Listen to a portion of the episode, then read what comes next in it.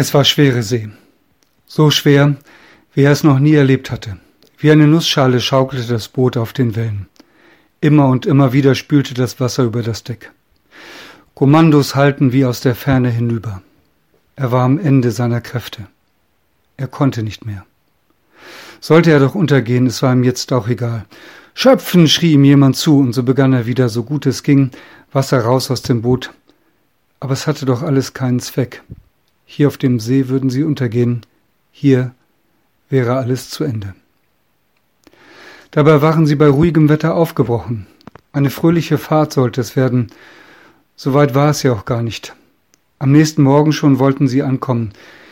Wie oft war er diese Tour schon gefahren und dann dieser Sturm, als ob Satan selbst es auf ihr Boot abgesehen hätte, als ob er ihnen mit aller Gewalt ans Leben wollte.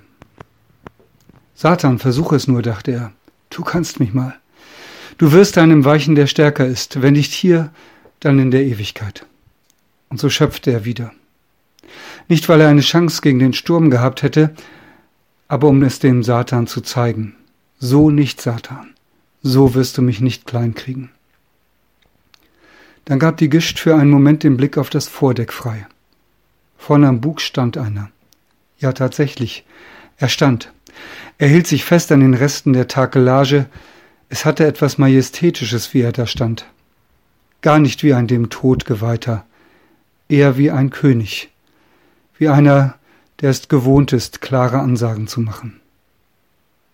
Er staunte noch über diesen Menschen da vorne und fragte sich, wer wohl so verrückt sei, sich da so hinzustellen. Da wurde es ruhig, schlagartig. Die Wellen schwappten noch, aber der Sturm hatte nachgelassen, der Wind legte sich, und es ward eine große Stille. Nach und nach wurde ihm klar, was passiert war. Staunend sah Jesus, wie der sich wieder hinsetzte. Wer ist der, dass Wind und Wellen ihm gehorchen? Sein Kopf brauchte, um zu verstehen, was sein Herz längst wusste. Er ist der Herr.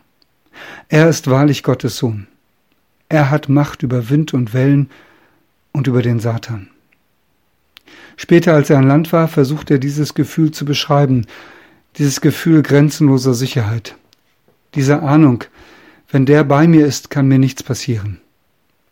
Er hat es schon geahnt, als der Sturm noch tobte, aber jetzt, jetzt wusste er es. Jesus, Du bist nicht von dieser Welt und doch in meiner Welt. Liebe Hörerinnen, lieber Hörer unserer Telefonandacht, schön, dass Sie uns zuhören. Heute ist Sonnabend, der 10. Oktober 2020. Was ich gerade vorgelesen habe, sind meine Worte, mit denen ich die Geschichte beschreibe, die später im Markus Evangelium aufgeschrieben wurde. Martin Luther übersetzte sie mit der Überschrift Die Sturmstillung. Sie ist eine der bekanntesten Geschichten im Neuen Testament. Aus ihr stammt auch der Lehrtext für den heutigen Tag. Jesus stand auf und bedrohte den Wind und sprach zu dem Meer, Schweig, verstumme. Und der Wind legte sich, und es ward eine große Stille. Das steht in Markus 4, Vers 39.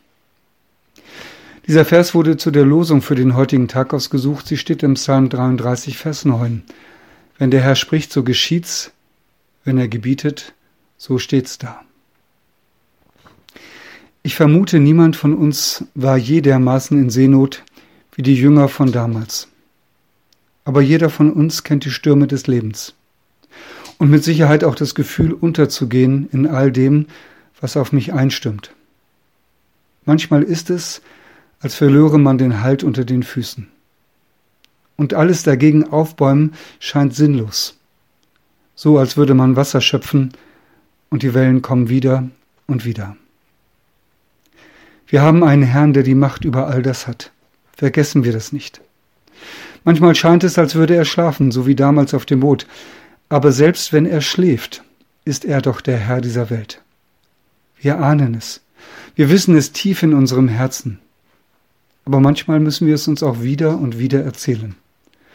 So wie Markus es in seinem Evangelium erzählt oder ich heute in der Telefonandacht. Dazu mache ich Mut. Lasst uns nicht aufhören zu erzählen von Jesus, unserem Herrn, dem Herrn dieser Welt. Ich lade ein, mit mir zu beten. Herr, ich bitte dich nicht um ein ruhiges Leben, warm und satt, windstill und wellenlos.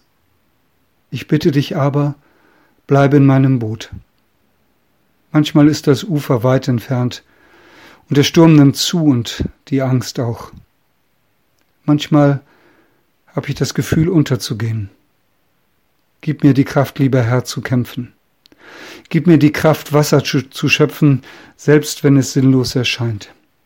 Gib mir die Kraft zu glauben, dass du der Herr dieser Welt bist. Und stille den Sturm. Du Herr dieser Welt, stille den Sturm. Amen. Mit einem herzlichen Gruß in jedes Haus, ihr Andreas Hannemann.